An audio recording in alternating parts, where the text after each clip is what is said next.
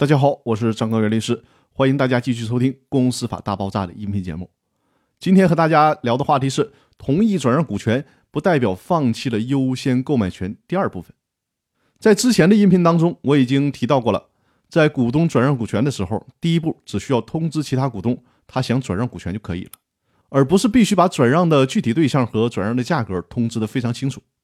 我们可以理解为这是一种转让的意向的通知，就是我有转让的愿望了。我有转让股权的意愿了，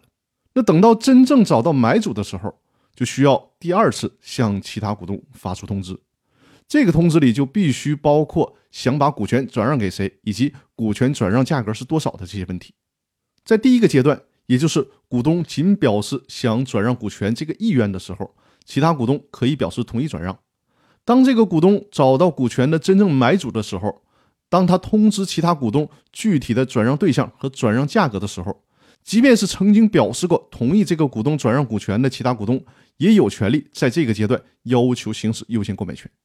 最高法院在这个问题上一再强调，在这个阶段要求行使优先购买权，并不是反悔的表现，而是在行使他本来就应该有的权利。最高法院举了一个例子，我觉得很说明问题。比如说，公司有三个股东：隔壁老王、小明和李富贵。那当然了，最高法院在举的例子里面并没有用这么文雅的名字，这是我加上的。最高法院在例子里说呀，有一天隔壁老王通知小明和李富贵说他想把股权转让给别人了，小明和李富贵均表示同意他转让，因为隔壁老王总共才有公司百分之十的股权，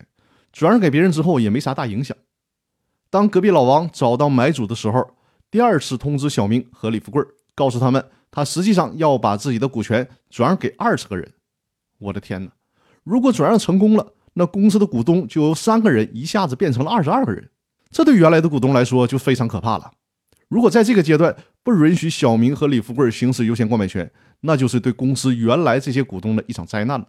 所以说呢，再次强调，其他股东同意股东对外转让股权，并不意味着其他股东就放弃了优先购买权。桥归桥，路归路，它是两个独立的权利。那好。关于这个话题的分享就到这里，更多内容我们下期继续，谢谢大家。